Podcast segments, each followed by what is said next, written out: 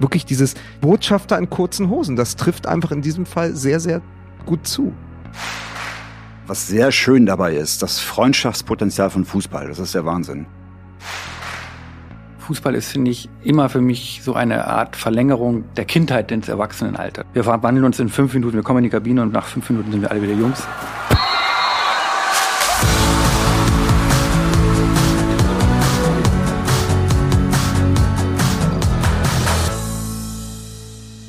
Mehr als ein Spiel. Der Podcast der DFB-Stiftungen Egidius Braun und Sepp Herberger. Und der DFB Kulturstiftung. Mit Nils Stratmann. Ja, und damit herzlich willkommen zu einer neuen Folge Mehr als ein Spiel. Auch heute wollen wir wieder einen Blick auf die gesellschaftliche Rolle des Fußballs werfen und die Geschichten erzählen, die nicht unbedingt im Kicker stehen. Und dafür haben wir heute ganz passend eine ganze Reihe Geschichtenerzähler eingeladen. Es geht um die Autonama, die Autoren Fußball-Nationalmannschaft. Eine Mannschaft, die mit großer Unterstützung der DFB Kulturstiftung durch die Welt reist, Fußball spielt und KünstlerInnen untereinander vernetzt. Und deren Hauptproblem wahrscheinlich ist, dass die meisten Spieler viel mehr über Fußball wissen, als sie umsetzen können.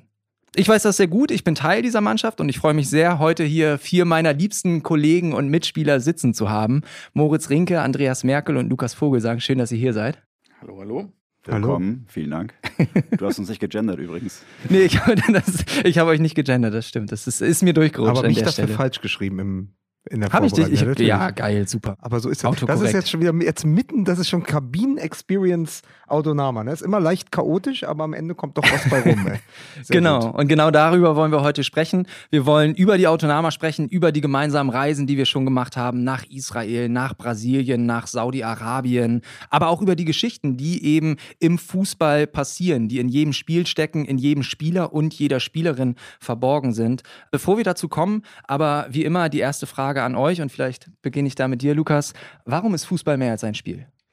Weil es für mich persönlich also es klingt jetzt direkt pathetisch, eigentlich ein Lebensinhalt ist und deswegen nie nur 90 Minuten, sondern immer darüber hinaus, was ich auch wieder am Montag gemerkt habe, als wir nach langer, langer Zeit als Autoren Nationalmannschaft mal wieder auf Großfeld zueinander gefunden haben und ich dann gedacht habe, ja, das Spiel war interessant, es ist nicht so gut ausgegangen für uns, wir haben 2 zu 6 verloren, aber eigentlich war alles davor und danach, wie bei einem guten Stadionbesuch, das eigentliche Erlebnis. Also man kommt zusammen, man trifft sich, man tauscht sich aus, wo kommt der eine gerade her, wo war der andere, dann wird in der Kabine geflaxt, dann kommt es zur Aufstellung, dann geht man auf den Platz, macht sich warm, redet miteinander, dann beginnt das Spiel dann verliert oder gewinnt man, aber danach bleibt man ja oft noch zusammen auf ein Getränk oder auf eine Pizza wie am Montag. Und ich finde, das gehört alles dazu. Deswegen ist es viel mehr als nur das Spiel. Moritz, du kommst wie ich aus Norddeutschland, aus Worpswede, wo der Boden sehr tief ist und äh, das Wetter immer schlecht und wo Werder Bremen zu Hause ist. direkt, man, direkt den Finger in die Wunde. wo, man, wo man vielleicht nicht direkt den entspanntesten und schönsten Zugang zum Fußball findet. Aber was macht für dich oder was hat auch für dich immer den, den Sport ausgemacht? Naja, es gibt viele Dinge, mit denen man äh, relativ schnell alt wird in dieser Gesellschaft. Und Fußball ist, finde ich, immer für mich so eine Art Verlängerung der Kindheit ins Erwachsenenalter. Das war mal etwas Schönes, dass man einfach, das merkt man auch jetzt, wenn wir zusammenkommen. Wir verwandeln uns in fünf Minuten, wir kommen in die Kabine und nach fünf Minuten sind wir alle wieder Jungs. Das andere ist alles so banal, aber der Fußball ist das Wichtigste. Und äh, also es verkehrt sich, ja. Also das, das, die, die wirkliche totale Nebensache eigentlich wird so existenziell wichtig. Und das ist äh, schön, das macht den Kopf frei und das macht unheimlich Spaß mit den Jungs. Ich finde es auch total irre, wenn wir dann äh, auf den Platz gehen, gerade wenn wir ein Länderspiel haben und das Nationaltrikot tragen. Also ich würde mal behaupten, wir sehen das gleich, dass wir jetzt nicht den schönsten Fußball spielen, den man sich vorstellen kann. Aber trotzdem, wenn man da rausgeht und wenn dann diese Nationalhymne läuft und da stehen 30 Leute am Rand, ist egal. Ähm, man, man fühlt sich als Nationalspieler und man, man fühlt so, so, so, so einen geilen Stolz irgendwie. Also ich habe das zumindest so. Andreas, du kommst ja eigentlich ursprünglich aus dem Einzelsport, du kommst ja eigentlich aus dem Tennis und bist dann aber irgendwie beim Teamsport gelandet, hast mittlerweile hast du dann doch wieder die Einzelposition, du bist im Tor und du bist Trainer. Was ist da der Mehrwert für dich? Was nimmst du damit? Für mich ist Fußball ein ganz wichtiger sozialer Kit, für uns Autoren vor allen Dingen, Individualexistenzen, die was überhaupt zum Reden haben zusammen irgendwie. Sonst nie miteinander reden würden, Autoren sich nicht angucken würden. Und wir treffen uns zum Fußball und ich finde auch der Begriff Autoren-Nationalmannschaft bringt schon so diese beiden Reizbegriffe so gut zusammen. Autor und Nationalmannschaft. Was, du bist ein Autor? Was ist denn ein Autor? Wer sagt dass du ein Autor bist? Was bist du, Nationalmannschaftsspieler? Was ist das denn irgendwie? Es ist halt Kunst und Selbstbehauptung. Du musst halt dich selber irgendwie definieren als Nationalspieler, irgendwie kriegst du es auch hin. Und das Gute ist beim Fußball, finde ich, ist es eine weltweite Sprache, die die Writers League eben uns gezeigt hat, dass es weltweit Leute in unserem Alter gibt, in jeder Kultur irgendwie, die schreiben und Fußball spielen, das geil finden irgendwie und sich treffen zu Turnieren. Ja, und vor allen Dingen auch diese andere Ebene der weltweiten Sprache, egal in welches Land wir bisher gekommen sind. Wir hatten, egal mit wem wir gesprochen haben, immer sofort ein Thema, konnten immer entweder über das Spiel sprechen, was wir gerade gespielt haben, oder über verschiedene Nationalmannschaften oder so. Also es ist ähnlich wie Musik, kommt man sofort ins Gespräch. Also das ist ja wirklich immer, immer sehr, sehr schön. Es ist vor allem ein Niveau, witzigerweise. Also ein Alter würde ich sagen, ein Niveau. Niemand haut jemanden völlig jetzt irgendwie 20-0 weg oder so. Also wir spielen ungefähr auf einem Level. Das ist witzig irgendwie. Ob Brasilianer oder Chilenen oder Saudi-Arabier. Da vielleicht nicht ganz so. Können wir später nochmal erzählen, die Story. Der soziale Kit ist ein schönes äh, Stichwort, weil es ist ja eigentlich in der Regel wirklich, es wird mir gerade klar, was durch dem, was du gesagt hast, so wahnsinnig schwer Künstler oder Individualexistenzen wie wir zusammenzukriegen. Und ähm, über den Fußball ist das so wunderbar, es gleitet so, ja. Und betrachte uns immer so als eine Art Verlängerung der Gruppe 47, dieser berühmten Autorenvereinigung. Wir waren sich ja alle irgendwie Feind und trotzdem war es eine Gruppe. Und äh, wir existieren, die hatten niemals 15 Jahre existiert wie wir. wir ah. Uns gibt es seit 2005. Ich erinnere an Andreas Merkel war dabei, San Casciano, Toskana, erstes Turnier der legendäre Hans Meyer als Trainer, ja. Und so lange gibt es uns schon. Und das, das muss man erstmal hinkriegen. Also es ist ja auch eine völlig irre Idee zu sagen, wir nehmen jetzt 10, 15 Autoren. Also das Schreiben ist ja eine der, der einsamsten Aufgaben, die man überhaupt haben kann. Es ist einer der einsamsten Jobs überhaupt. Und dann soll man plötzlich gemeinsam auf dem Platz stehen, gemeinsam kommunizieren. Wie ist denn das damals überhaupt gewesen, 2005? Wie kam es zu dieser Mannschaft? Also es gab das Angebot von Thomas Brussig, eine Mannschaft zu gründen, weil es eben dieses Turnier in San Casciano in der Toskana gab. Dann trafen wir uns bei Zwetschgenkuchen irgendwo draußen. Äh, Brussig hat ein Haus in Mecklenburg-Vorpommern, irgendwo auf Wiesen. Das war, er versprach einen Fußballplatz. Das war so ein Acker mit Löchern. Der erste Autor fiel beim Training äh, auch gleich nach fünf Minuten in ein Loch und brach sich einen Arm. Und, äh, Wer war das? Arne hieß der Lese, Lesebühne. Ah, Lese, ja, ja, ja. So erfuhren wir auch, was Lesebühnen sind. Und äh, Hans Meyer, Hans Meyer dachte, das wäre ein Scherz, ja. Der, der, der hatte irgendwie seine Navi eingestellt und kurfte immer um Berlin herum, bis es irgendwie klar wurde, hey, das ist richtig weit draußen. Und kam dann, ich weiß noch, kam mit seinem Mercedes an, irgendwie offenbar gerade, war zwischen, zwischen Hertha und Nürnberg. Und dann haben wir dort angefangen äh, auf diesem Acker. Das war das Urtraining, ja, das Ur das Gründungstraining. Und, ähm, wenn ich mich an Jimmy Hartwig in Brasilien erinnere, ist Hans Meyer nicht der einzige Trainer, der dachte, das ist ein Scherz. ja, ja, ja. ich meine, das muss, also ich weiß noch das Gesicht von Jimmy Hartwig, der mit nach Brasilien kam als Trainer für die Autorennationalmannschaft, der das sehr ernst nahm und der uns beim ersten Training damals in Interlagos, außerhalb, bisschen außerhalb von Sao Paulo, sah und dem wirklich alle Gesichtszüge entglitten, weil er dachte, okay, ich habe hochklassig Fußball gespielt, ich habe zweimal für die deutsche Nationalmannschaft gespielt, ich bin Jimmy Hartwig Hartwig, was mache ich hier mit diesen Menschen? Was soll das? Aber Lukas, dann hat dann, aber er hatte uns schon, er hatte uns sogar schon beim Hinspiel wir haben ja bei der Frankfurter Buchmesse schon gegen Brasilien gespielt. Aber da war der Hauptcoach Rudi Gutendorf. Stimmt. Aber wenn wir schon bei Anekdoten sind, dann da vielleicht auch die meine Anekdote. Also ich habe ja im Jugendbereich komplett Leistungsfußball gespielt, auch immer mit komplettem Ehrgeiz und Schmerz und Wut verzerrtem Gesicht, egal ob wir gewonnen hatten oder verloren hatten. Und dann kam ich in die Autonama und ich habe noch nie in meinem Leben so viel gelacht auf dem Fußballfeld. Miteinander, aber leider auch in manchen Momenten übereinander. Aber ich weil erinnere du auch mich, unironisch lachst. Denn wir bemühen uns natürlich keinen ironischen Fußball zu spielen irgendwie. Ich, ich erinnere mich aber an eine Szene. Da waren wir in Worpswede, haben wir gegen eine Honoratorenmannschaft gespielt und es gab einen Elfmeter gegen uns. Und Andreas Merkel, der mir hier gegenüber sitzt, stand im Tor und war absolut fokussiert, war absolut bereit, hatte sich eine Ecke überlegt und der Schütze lief an und Merkel sprang und sprang mit voller Energie in die Ecke und egal was für ein Schuss da gekommen wäre, du hättest ihn gehabt. Leider hat der Bürgermeister von Worpswede in die andere Ecke geschossen der Ball war damit unhaltbar, aber ich habe noch nie einen Schuss gesehen, der so langsam war. Der Ball ist gerollt, ist über die Linie gerollt, aber hat das Tornetz nicht berührt. Du konntest nichts machen. Eine du sehr, hast alles sehr richtig gute gemacht. Anekdote, die uns auch irgendwie gut vorführt als Team. Ich würde sagen, was uns echt ausmacht, ist das Niveau, das, die Niveauschwankung, die wir im Team haben. Also wir können alle, glaube ich, alle haben wir gute Momente und auch gleichzeitig Momente von rasanten Spannungsabfall irgendwie und wo kein Pass mehr ankommt und Stoppfehler ohne Ende.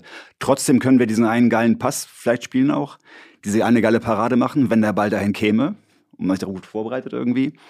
Und das macht uns spannend, würde ich sagen. Und auch eine Challenge für richtige Trainer natürlich, dass sie eben damit klarkommen müssen, wie wir spielen. Ich meine, wir haben schon echt geile Spiele gemacht, das muss man sagen. In Saudi-Arabien haben wir damals in Bariat 40 Grad noch am Abend gespielt vor dem Prinzen, Scheich, keine Ahnung Und das war in Saudi-Arabien, wurde uns irgendwann klar, die haben überhaupt keine Autoren. Warum, warum soll es da Autoren geben? Für was? Ähm, und äh, das waren die Spieler, die 2006 bei der WM gegen Deutschland in der Gruppe verloren hatten. Das war quasi die, die vorbereitete Revanche. Das waren alles quasi saudi-arabische Ex-Profis. Und wir haben 1-5 verloren und wir haben eine unserer besten Spiele gemacht. Also, ja. Also das Problem in der Szene, die ich eben beschrieben habe, Andreas, war ja auch nicht deine Leistung, sondern dass du einfach deinen Gegner maßlos überschätzt hast.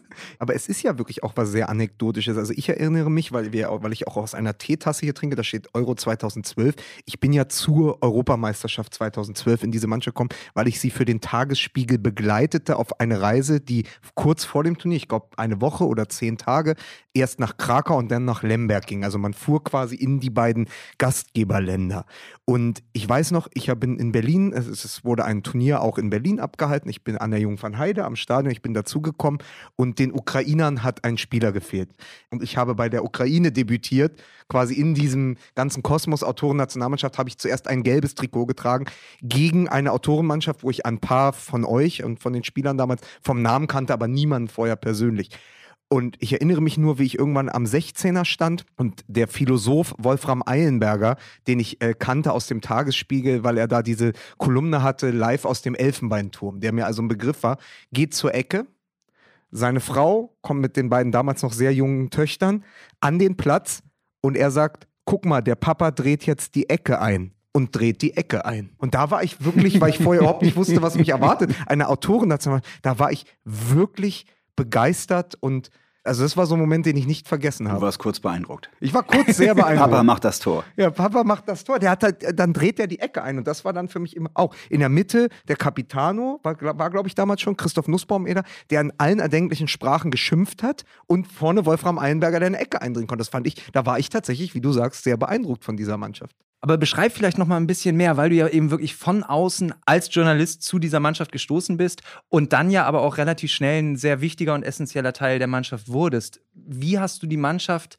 wahrgenommen, bevor du sie das erste Mal gesehen hast und wie bist du dann Teil dessen geworden? Naja, es war ganz interessant, weil es tatsächlich so ist, wie wir es ja immer sagen.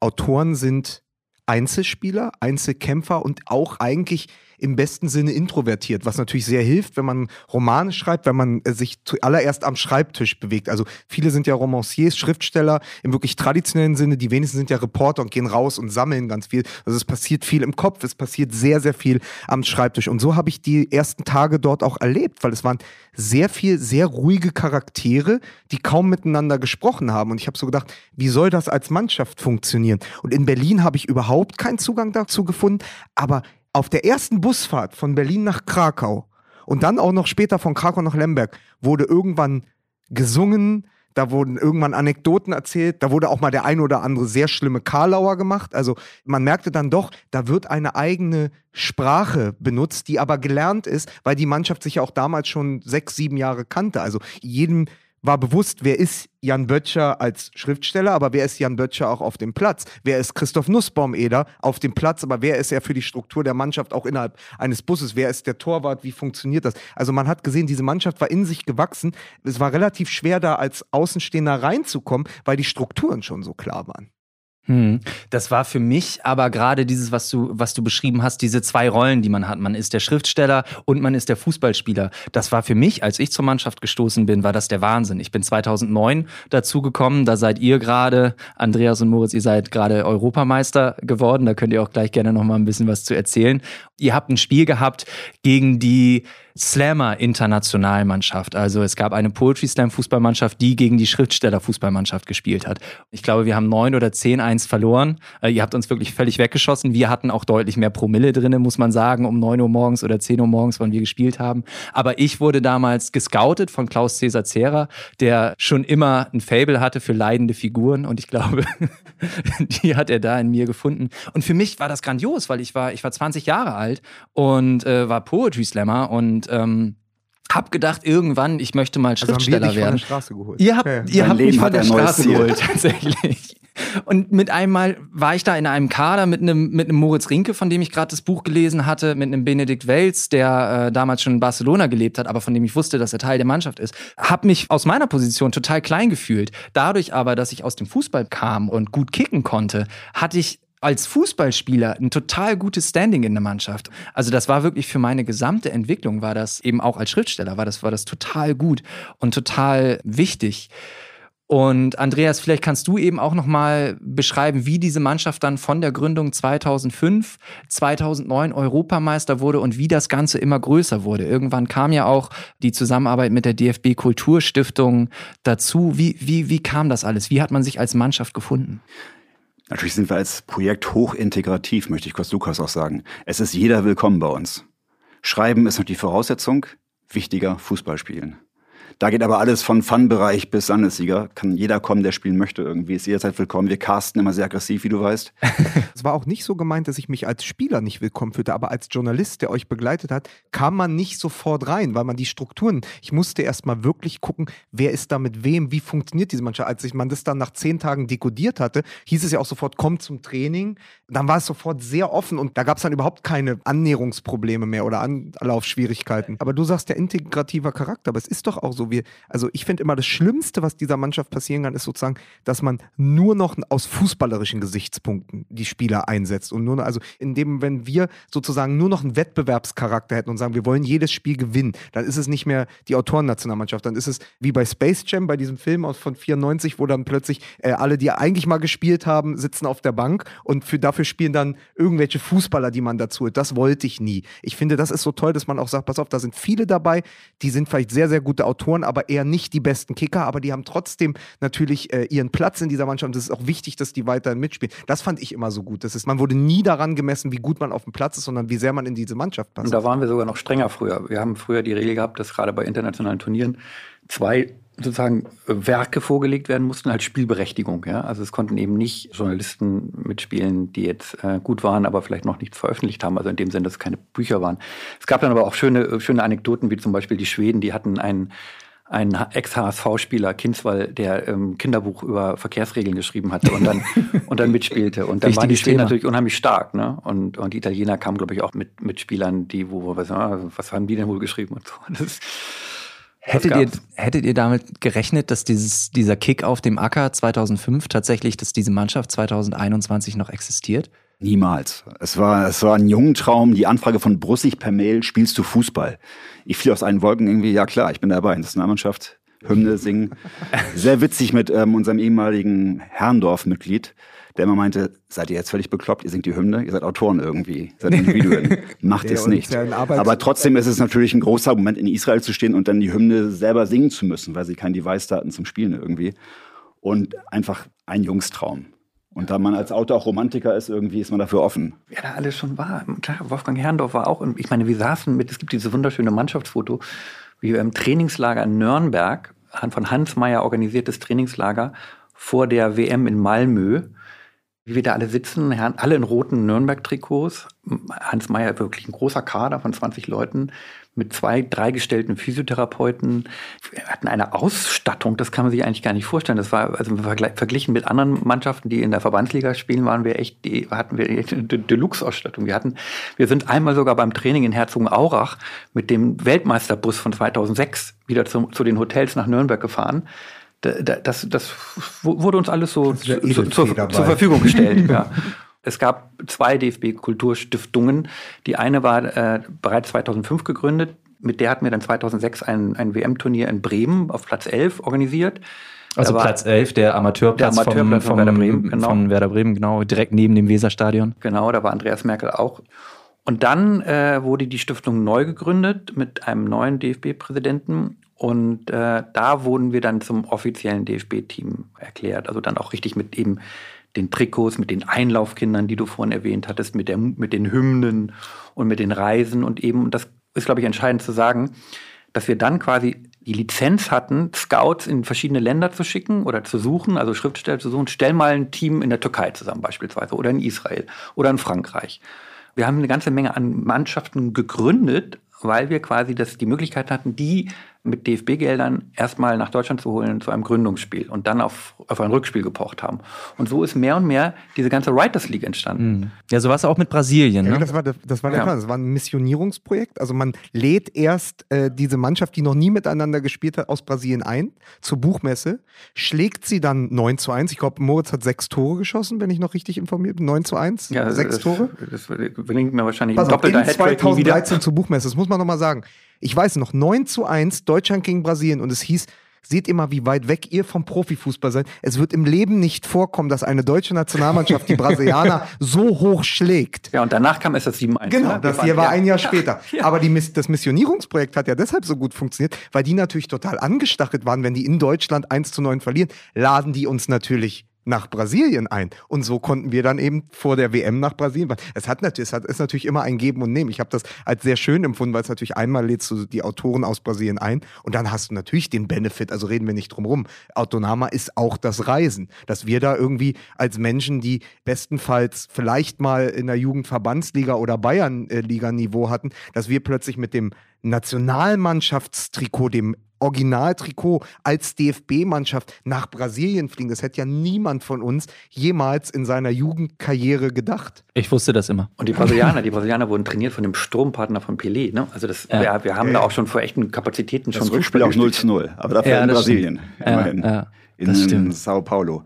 Aber es ist natürlich keine Bedingung, dass wir zurück eingeladen werden müssen. Das ist natürlich alles. Es war doch auch, du weißt es doch, es ist ja mit einem Augenzwinkern, aber es ist natürlich, du, du schürst ja trotzdem den Ehrgeiz in der anderen Mannschaft, wenn du eine noch relativ neu gegründete Mannschaft einlädst, die natürlich nicht so eingespielt ist, wie wir es sind über jetzt teilweise, also ich bin seit neun Jahren dabei, wir wissen, dann im Zweifel, wie wir stehen müssen. Habe ich auch gegen Frankreich bei, bei der Buchmesse, es war vor fünf Jahren, glaube ich, oder vor vier Jahren, weiß ich nicht mehr, gegen Frankreich das Spiel, da hat man schon gemerkt, dass wir eingespielter waren als die Franzosen. Und dann. Was, was man, was sehr schön dabei ist, das Freundschaftspotenzial von Fußball, das ist der Wahnsinn. Du fährst irgendwo hin, kennst niemanden da, kennst die Autoren nicht und du bist über Fußball sofort auf so einem Level, wo du auch Freundschaften knüpfst mit Israelis, mit Brasilianern, mit Ungarn. Den Schweden. Und den Schweden. Ja. Die sind dann wieder hier in Berlin mhm. eine Zeit lang Autoren und fragen, was ist bei euch los? Habt ihr Training? Können wir rumkommen? Die kommen zum Training, das ist super. Mhm. Also das ist eigentlich, muss man im Fußball hochloben. Diese Sprache einfach, international Fußball ist einfach. Man kommt auch an politische Grenzen übrigens. Mhm. Das haben wir auch mal einmal gelebt. Wir, haben, wir hatten mal ein Turnier in Israel und die Türken waren auch eingeladen, mit denen wir ja sehr befreundet sind. Eine ganz tolle Mannschaft. Und äh, wir teilweise trainieren auch türkische Spieler, die wir kennengelernt haben, mittlerweile bei uns in Berlin mit und umgekehrt auch, wenn deutsche, also deutsche Spieler in Istanbul, da gibt es ein Stipendium, dann dürfen sie da in der Mannschaft mit trainieren, das ist toll. Aber die Israelis äh, hatten damals die Türken eingeladen und die haben gesagt, nein, wir kommen nicht mit Geldern äh, der Netanyahu-Regierung. Mhm. Und dann entstand ein ganz interessanter Disput zwischen Israelis und türkischen Autoren, Nationalspielern. Aber bei euch ist es ja eigentlich auch nicht besser. Also die Frage, ähm, mit welchen Geldern finanziert ihr eigentlich eure Fußballspiele? Und das war hochinteressant.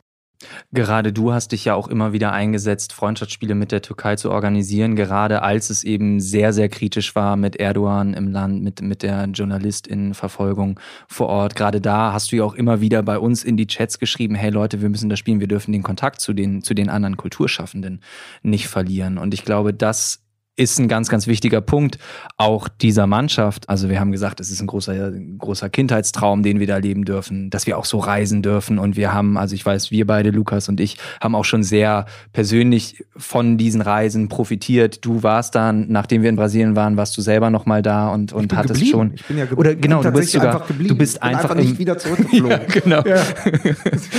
bist da geblieben. Ich bin auch noch mal hingeflogen, habe die Kontakte weiter äh, beleben können, enger machen können können mit den Spielern, die wir damals kennengelernt haben. Aus der Reise nach Israel habe ich viele Kontakte mitgenommen, die mir später geholfen haben bei meinem folgenden Buch. Aber vielleicht können wir auch noch mal ein bisschen deutlicher machen, was denn wirklich dieser, dieser Mehrwert der Mannschaft ist, der nicht nur uns betrifft sondern wirklich einen gesellschaftlichen Mehrwert hat, weil wir kriegen eben viele große Gelder von der Kulturstiftung, können diese Reisen machen und die sollen ja im besten Fall nicht nur uns nutzen. Also es gibt eigentlich zwei. Das sind, war die Abschlussveranstaltung damals in Lemberg, nachdem die Mannschaften sich in Berlin noch gar nicht kannten. Irgendwann nach Lemberg wurde im Bus schon zusammen gesungen. Da ging auch die ein oder andere Flasche rum und das ist ja auch so eine Verbrüderung dann. Und dann weiß ich noch, wie wir alle um diesen Tisch tanzten. Also dann wurde Musik plötzlich in Lemberg gespielt und alle hakten sich unter. Und äh, Männer, die sich vor na weiß ich nicht, eine Woche vorher noch nie gesehen hatten, die auch vielleicht nicht mal die Sprache des jeweils anderen im Ansatz sparen, haben irgendwie miteinander kommuniziert über dieses Bindemittel, über dieses, wie äh, Andreas ja gesagt hat, über die Sprache Fußball. Gleiches ist äh, passiert, wenn ihr euch noch erinnert, 2013 am Ende des Turniers in Israel, in Haifa, als wir da saßen und diese Open-Air-Lesung hatten mit dem Essen, wo dann jeder, wo Michael Kröchert, ein Mitspieler von uns, der dann gelesen hat, wo jede Mannschaft einen Autor gestellt hat und man hat dann mit Übersetzern äh, oder auch ohne und einfach nur zugehört. Da haben, glaube ich, ganz viele Autoren, wie Andreas das ja schon gesagt hat, einfach wechselseitig profitiert. Das ist dann viel auch so wie so ein Austauschprogramm. Viele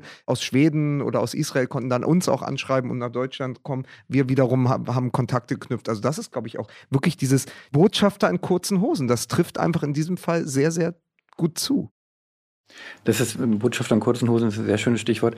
Und dieser Mehrwert, äh, den wir angesprochen haben, zeigt sich natürlich auch, dass es über das Übersetzungen äh, entstanden sind. Also dass, dass wirklich teilweise Autoren, das meinte ich vorhin mit Gruppe 47, also war schon auch eine tolle Autorenbewegung, ja, dass sich einfach Autoren mhm. miteinander international zusammengetan haben, voneinander überhaupt erfahren haben und dadurch sich auch angeregt haben. Also sei es eben, dass sie dann in den Ländern geblieben sind, mhm. Buchprojekte initiiert haben und so weiter. Und das ist ja großartig. Ich finde, als ein Beispiel ist der Silai aus Ungarn, wo man nie genau weiß, bei welchem Land er als nächstes mitspielt, aber der auf jeden Fall immer auch mal bei uns mittrainiert hat und wo dann eben genau sowas passiert, dass plötzlich ein ungarischer Autor mit der deutschen Autorennationalmannschaft in Berlin Mitte trainiert. Und ich meine, du nickst jetzt, Andreas, du hast das ja alles äh, von Anfang an mitbekommen, wie sich dann auch diese Beziehungen so immer weiter verästelt haben.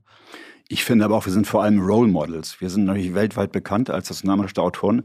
Es gibt von uns Panini-Bilder als Kunstprojekt irgendwie.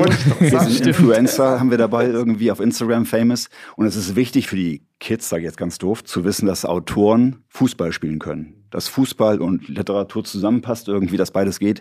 Wir machen ja auch Schullesungen zum Beispiel.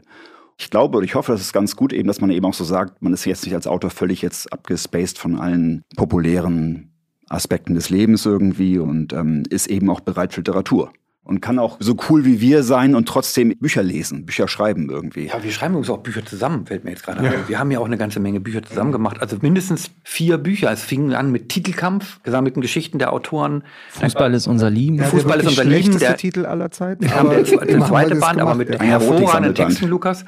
Dann haben wir einen dritten Band gemacht, da haben wir ein Band mit Borussia Dortmund gemacht wo wir quasi alle zu einem äh, Spiel von Dortmund, das war die letzte Saison von Jürgen Klopp, eine ganz seltsame Saison, wo sie irgendwie 17. waren nach der Hinrunde und dann mhm. irgendwie noch in die, in, in, in, die, in die internationale Plätze gekommen sind.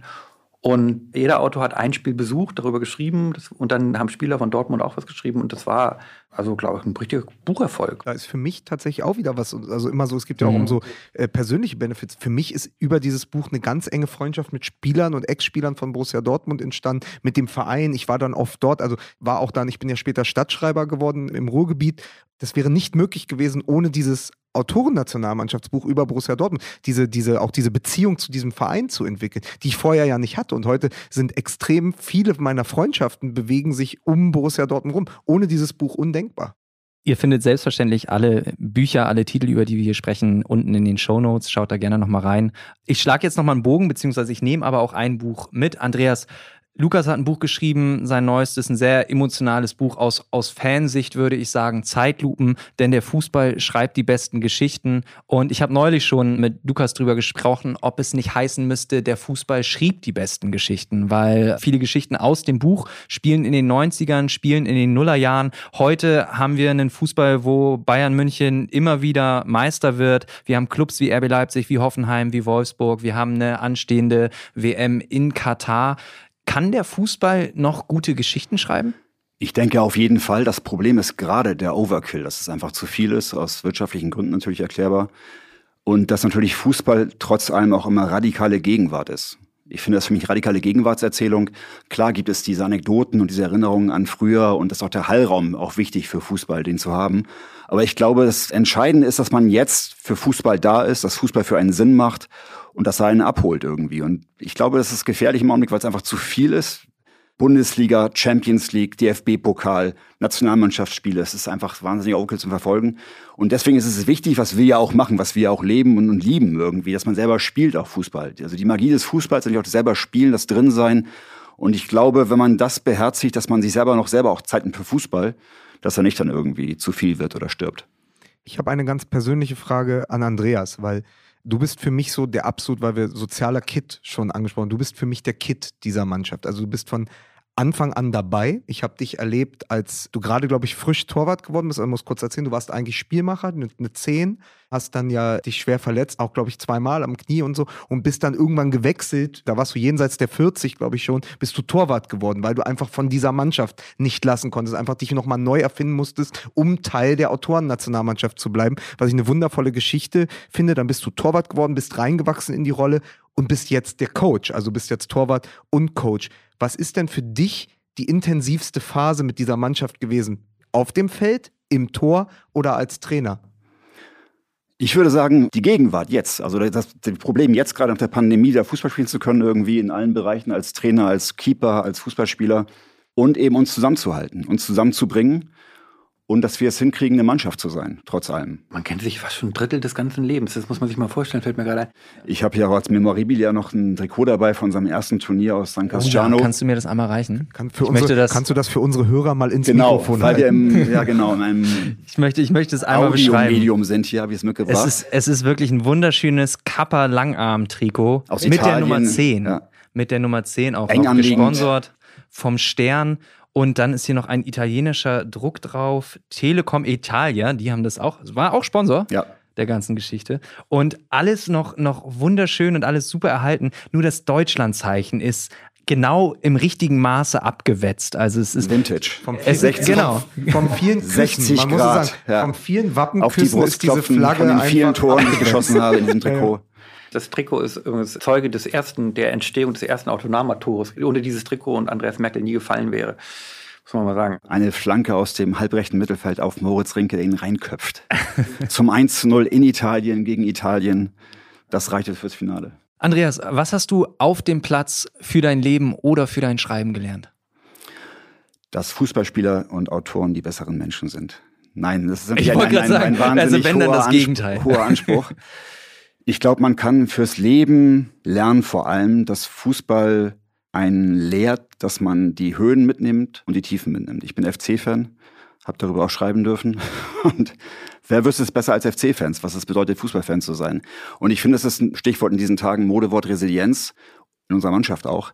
Es lehrt dich eben, dass du gut spielen kannst in wenigen Momenten, aber es aushalten musst, auch wenn alles den Bach runtergeht. Und eben Systeme versagen, jeder bei sich ist irgendwie, kein Pass mehr ankommt, Leute unsicher werden auf dem Platz und geliefert werden muss einfach und nicht geliefert werden kann. Das muss man eben auch aushalten, dass nicht jeder Tag irgendwie gut läuft. Und das ist, finde ich, beim Fußball eben eine großartige Erfahrung fürs Leben. Absolut, ich finde, es ist eine sehr, sehr schöne, sehr philosophische Einordnung. Genauso wie das, was du eben gesagt hast, diese radikale Gegenwart, Ja. dieses absolute im Moment sein. Und das ist ja auch was, finde ich, heutzutage ganz häufig verloren geht. Dadurch, dass man immer überall erreichbar ist, dass man immer überall was zu sagen kann, vielleicht auch manchmal das Gefühl hat, was zu sagen muss. Wenn man auf dem Fußballfeld steht oder wenn man ein Spiel guckt, dann zählt in dem Moment tatsächlich nur das. Und äh, du hast es gerade angesprochen, als FC-Fan lernt man Resilienz, lernt man auch mit, mit Rückschlägen umzugehen. Jetzt ist es so, Moritz, du bist wie ich auch Werder-Fan. Äh, wir, wir haben beide ein grün-weißes Herz. Ich glaube, wenn man da aufgewachsen ist, dann, dann kriegt man das nicht weg. Wie, wie erlebst du gerade die radikale Gegenwart im Fußball? Nicht nur auf Werder bezogen, aber auch? Also wenn wir jetzt mit dem Schöneren anfangen, würde ich das genauso beschreiben, wie du es gerade beschrieben hast. Ich finde, das Fußballspielen ist so wahnsinnig erholsam, weil ich denke wirklich nichts während des Spiels. Also ich bin frei von jeglichen, also ich denke weder über Projekte nach, noch über, was steht als nächstes an, sondern so diese super Konzentration auf das, was auf dem Platz passiert. Es ist zwar manchmal erschöpfend, aber es ist so erholsam zugleich. Du denkst natürlich nicht nichts, du denkst wahnsinnig viel auf dem Platz ja, natürlich. ja, aber ich denke nicht. Mehr als sonst. Ich, ja, gut, aber, aber, aber, noch eine, ist eine sehr radikale Auseinandersetzung mit der eigenen Körperlichkeit. Also wer ist man? Man kann sich im Schreiben sehr gut spüren, aber natürlich auf dem Platz auch nochmal ganz anders. Und es ist auch immer wieder, für mich ist jedes Training mittwochs auch auf eine ganz besondere Art ein Teil der Selbstvergewisserung. Wo stehe ich? Wie stehe ich da? Wer bin ich noch? Was kann ich noch leisten? Aber nicht zwischen den Zeilen, sondern zwischen den Pässen. Ja, aber man denkt doch quasi doch nur darüber, ich denke nur über das Spiel nach und komme, das ist wie, wenn ich den Platz verlasse, es war wie Urlaub, wie so ein Kurzurlaub. Und das ist eigentlich, das macht den Kopf einfach sehr frei. Und tatsächlich habe ich, also gerade in deinem Spiel manchmal das Gefühl, dass du tatsächlich im besten Sinne nicht nachdenkst. Also du bist ja unter anderem einer unserer Topscorer oder der Topscorer eben, weil du so ja eiskalt vom Tor bist und du manche Tore geschossen hast, wo wir uns alle fragen, wie ist denn das möglich Rekord, gewesen nochmal gerade? Rekordtorschütze der Autorennationalmannschaft, der eine Titel, den Lewandowski oder der eine Rekord, den Lewandowski nicht brechen wird. Das schafft er nicht mehr. Das schafft der, der Rekord ist Ja, sicher. aber, aber es gibt auch Höhen und Tiefen, wie Andreas Merkel schon gesagt hat. Und man merkt natürlich, dass man auch, das kann man in den 15 Jahren wirklich sagen, also auch wie so Formtiefs und Hochs und wie das entstehen kann und so. Das, das ist toll, wie man das alles, und auch so Torkrisen, Stürmerkrisen, alles erlebt. Andreas, wir haben über die radikale Gegenwart gesprochen. Wir haben angesprochen, dass es im Moment ein bisschen zu viel ist mit dem Fußball, dass wir eben Clubs haben wie RB, wie Hoffenheim, wie Wolfsburg, dass die WM in Katar ansteht und das alles muss verhandelt werden und das alles wird verhandelt. Und eine der Hauptfragen, die verhandelt werden muss, ist, wem gehört eigentlich der Fußball? Da sind ja so viele Mächte, die daran zehren. Also die drei einfachsten sind einfach äh, die Finanziers, die das Geld haben, die Fans, die die Stimmung bringen oder die Spieler auf dem Platz. Was ist dein Gefühl? Wem gehört der Fußball? Ich würde sagen, als FC-Fan Rewe, ja, aber bei den Frauen Penny. Bei den Frauen Penny. Ja. Bei den Frauen Penny, bei den Männern Rewe. Ja, das ist eine sehr gute so. Aufteilung, finde ich. Erste FC Köln, die Er gehört natürlich- hat Penny als Er gehört natürlich uns, den Spielern, den Trainern, den Fans. Er gehört uns. Ich sehe es ein bisschen Und den Fernsehsendern. bisschen anders, weil du hast eine Antwort schon gegeben, du hast gesagt, es ist dieses Besondere, wenn wir zusammenkommen und noch sozusagen nach diesem wirklich eigentlich abgedroschen klingenden elf Freunde müsst ihr sein. Der Star ist die Mannschaft, dieses, man kommt zusammen, man steht zusammen auf dem Platz und geht danach noch einen trinken, bleibt, spricht über das, was einen bewegt oder auch nur, wie es gerade so gelaufen ist die Woche, wie läuft es mit dem Schreiben, wie läuft es generell im Leben. Das finde ich ist unser Fußball. Also es gibt den Fußball, das ist unser Fußball. Montags in der Medienliga, samstags auch, wenn wir spielen. Das ist unser Fußball und den können wir uns bewahren und den können wir auch definieren, wie wir wollen. Das andere ist ja, was da oben passiert, ist nochmal ein ganz anderer Fußball. Aber solange wir den haben, der uns bewegt, wird uns ja der Fußball, den wir lieben, nicht entgleiten. Was aber an dem Fußball passiert, der im Stadion stattfindet, der am Fernsehbildschirm stattfindet, das können wir nicht mehr regulieren. Da müssen wir einfach gucken, wie wir damit in Zukunft umgehen. Ich würde sagen, er gehört vor allen Dingen dem Gemeinschaftsgefühl, dass man Fußball als Gemeinschaft erlebt und spürt und genießt, auch eben, sei es als Spieler, sei es als Fan. Und eben auch für mich ganz wichtig, dass Fußball natürlich eine bullshit-freie Zone ist. Wo jede, wo jede Behauptung natürlich auch von Bullshit sofort irgendwie widerlegt wird auf dem Platz. Ja. Der alte Spruch, wichtig ist auf dem Platz. Du kannst dir halt vorher viel einbilden, wie du spielen willst, wie dein Team spielt und so und träumen und so weiter, von deinem Traumpass und so. Du musst aber auf dem Platz dein Team, du selber, du musst liefern. Du musst gucken, was Sache ist. Und damit ist auch Fußball nur begrenzt, finde ich jetzt, in diesem komischen Riesenraum von, von Kapitalismus und Marketing missbrauchbar. Weil du merkst einfach, du spürst, wenn es einfach Bullshit wird und aufgeblasen wird. Du merkst, sind die Spiele intensiv oder ist es nur Vorrunde Champions League irgendwie? Du merkst, geht es um was auf dem Platz? Ist das Team intakt? Erreicht der Coach die Mannschaft und so weiter? Ist Baumgart ein guter Coach für den FC? Kann Andreas Merkel die Autonoma retten in Pandemiezeiten? Es ist einfach eine bullshitfreie Zone und bleibt es auch trotz aller Übervermarktung irgendwie. Und das ist der Kern des Fußballs für mich. Gemeinschaft und Und ja, und ich finde das, Wesentlichkeit. also gerade diese ganze Diskussion finde ich interessant, weil ich würde tatsächlich sagen, so wie du es gesagt hast, im Hobbybereich gehört der Fußball den Spielern und Spielerinnen, aber ich finde eigentlich im Profibereich auch, also die Jungs und Mädels, die eben da spielen, die haben ja ursprünglich angefangen, weil sie Fußball lieben, weil sie Fußball genauso gerne spielen wie wir und die spielen auch immer noch, weil sie Fußball lieben und weil sie es genauso gerne spielen wie ihr. Ich glaube, wenn man einmal an dem Punkt ist, dass man keinen Bock mehr auf Fußball hat, dann macht man es nicht mehr nur des Geldes wegen. Ich glaube, dann leidet automatisch die Leistung. Ich habe aber das Gefühl, dass der Fußball den Spielern auf dem Platz, dass das ein Argument ist, dass es so nicht mehr gibt. Er gehört entweder den Fans in der öffentlichen Debatte oder dem Geld. Ich, der Fußballspieler selber auf dem Platz, der ist eigentlich nur noch der Haha, Spielball Ja, aber, die, des aber, Ganzen. aber wird nicht die Leistung des Spielers, wo du genau das spürst, auch noch viel mehr vom Publikum honoriert? Also wenn du plötzlich jemanden wie Florian Wirz oder so jetzt siehst, wo du siehst, der spielt aus Liebe am Spiel. Wenn du eine Mannschaft wie Liverpool siehst mit Jürgen Klopp, wo du merkst, natürlich sind das alles Millionäre und das Team ist fast eine Milliarde wert bei transfermarkt.de, trotzdem spielen die Salah, Mané, Firmino unter Klopp, die spielen aus Lust am Spiel. Auch die Bayern, das mag für viele Fans, also die es nicht mit den Bayern halten, eine schwere Erkenntnis sein. Aber die Mannschaft, die wirklich am ehesten noch diesem, diesem Freundschaftsideal entspricht, sind im Moment im internationalen Fußball der FC Bayern, wo ein Jahrgang zusammenspielt, der schon in der Jugend zusammenspielt. Diese 95, 96er. Süle, Sané, Nabri, Goretzka, Kimmich, die kennen sich seit die 11, 12 sind. Die sind schon zusammen zu Auswärtsfahrten gefahren. Da waren die halt noch Kinder. Und das merkst du bei dem Fußball. Und auch deswegen können die Bayern so begeistern, weil die diesem Ideal am nächsten kommen. Was ich schade finde, Andreas hat es auch schon angesprochen, dieser Überdruss. Also ich, der Fußball wird momentan sehr auserzählt. Also durch das ganze Angebot an Spielen. Also worauf freut man sich noch? Ein Top-Ereignis, sogenanntes Top-Ereignis, jagt das andere. Und, äh, als Hertha-Fan hast du das nicht. Und, ja, genau. ja, und ich meine jetzt aber sagen wir als generell, wenn du, ja, also dann kommt, es gibt immer gute Spiele oder sozusagen hochgejazte Spiele. Insofern spüre ich schon die Sehnsucht, quasi den Fußball sich zurückzuerobern und selbst zu spielen, wieder mehr selbst zu spielen, nicht jedes, jedes Spiel zu schauen. Ich merke es an meinem Sohn jetzt, der fängt jetzt an, jetzt sich irre zu begeistern, redet nur noch über Fußball. Jetzt sitzen wir, Lukas habe ich getroffen bei Hertha, schon das dritte Heimspiel hintereinander bei Hertha. Und das ist natürlich eine ganz andere Fußballwelt, die er sieht, die, die ich erlebt habe. Und ähm, ich mache mir schon Sorgen, was nächstes Jahr sein wird, wenn wir Weihnachten, wenn die WM kommt, ja. Und am Ende werde ich dort trotzdem wieder sitzen, auch wenn die WM in Katar stattfindet. Das ist eigentlich ein schönes Beispiel für Fußball. Der Fußball schafft es immer wieder, alle Widrigkeiten auszublenden, selbst solche Verbrecher-Weltmeisterschaften wie in Katar. Am Ende schauen wir sie doch, weil wir den Sport so lieben. Und das ist meine große Hoffnung, dass irgendwann mal, ich hatte gedacht, das wäre nach der Pandemie, aber dass irgendwann mal ein Break kommt. Ich weiß nicht, ob man die Welt zurückdrehen kann. Aber ich glaube, der Fußball muss irgendwann mal reguliert werden, damit er wieder quasi irgendwann wieder erzählbar ist.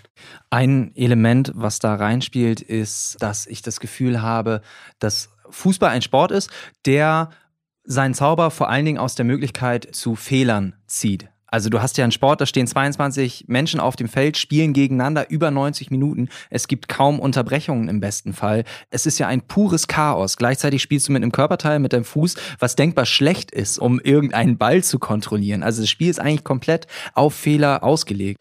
Mittlerweile hast du aber Möglichkeiten, sei es auf Schiedsrichterebene durch den Videoschiedsrichter, sei es auf Trainerebene durch die verschiedenen Statistiken, Leistungsdaten, die du reinziehen kannst, die klassischen Laptop-Trainer und so weiter, dass du die Fehler maximal minimieren kannst.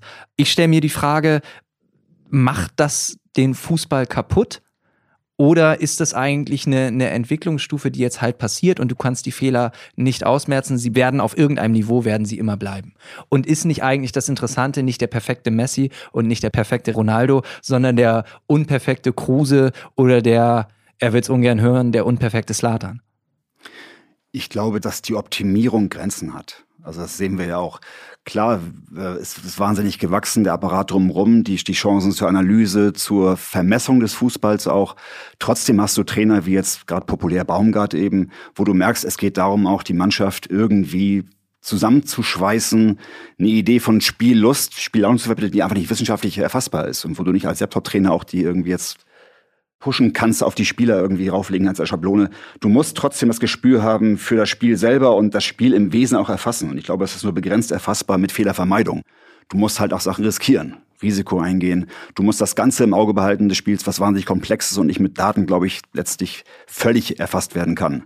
Und, und mit diesem, mit diesem weisen Wort, entschuldige Moritz, ja. möchte ich mich verabschieden, weil ich mein Training vorbereiten muss heute Abend, der Autoname. Und noch wahnsinnig hinterhergehen mit dem Zeitplan. Deswegen gehe ich jetzt raus aus dem Talk. Wir, wir müssen nämlich viel nachholen, weil wir am letzten Montag beim Spiel gegen die Grünen, die ja. jetzt nicht mehr so grün sind, weil sie jetzt ein bisschen gelb sind, wirklich viel nachzuholen haben und heute wahrscheinlich sehr ernsthaft äh, von Andreas Merkel jetzt mal Andreas die Widmen gelesen unser bekommen. Torwart und Trainer, die klassische abkippende Eins. geht, geht jetzt. Ja, aber ich glaube, wir sind damit tatsächlich auch am Ende angekommen. Ich glaube, das waren jetzt schöne Schlussworte, sowohl von dir, Moritz, als auch von dir, Andreas. Und ich meine, wenn es eine Mannschaft gibt, die sich mit Fehlern auskennt, dann sind wir das. Genau, dann ist das. Autorennationalmannschaft wieder die Domestizierung des Zufalls. Die Domestizierung mit Die Domestizierung.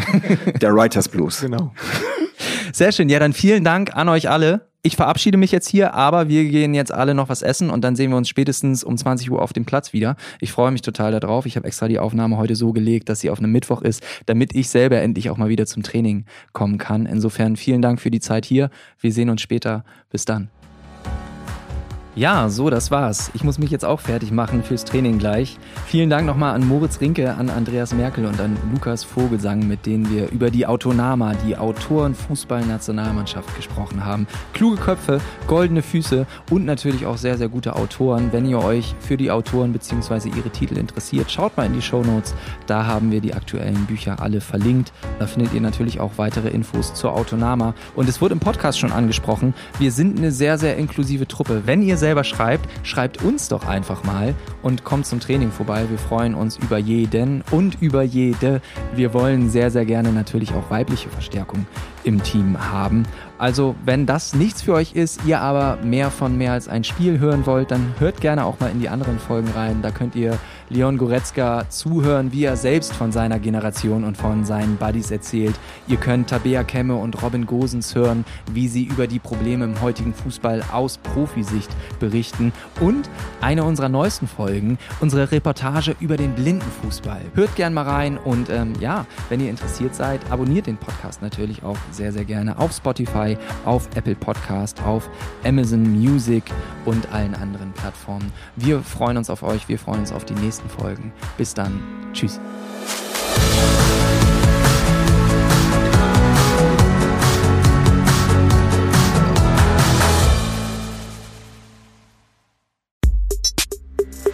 Mehr als ein Spiel, der Podcast der DFB Stiftungen ist eine Produktion von Maniac Studios.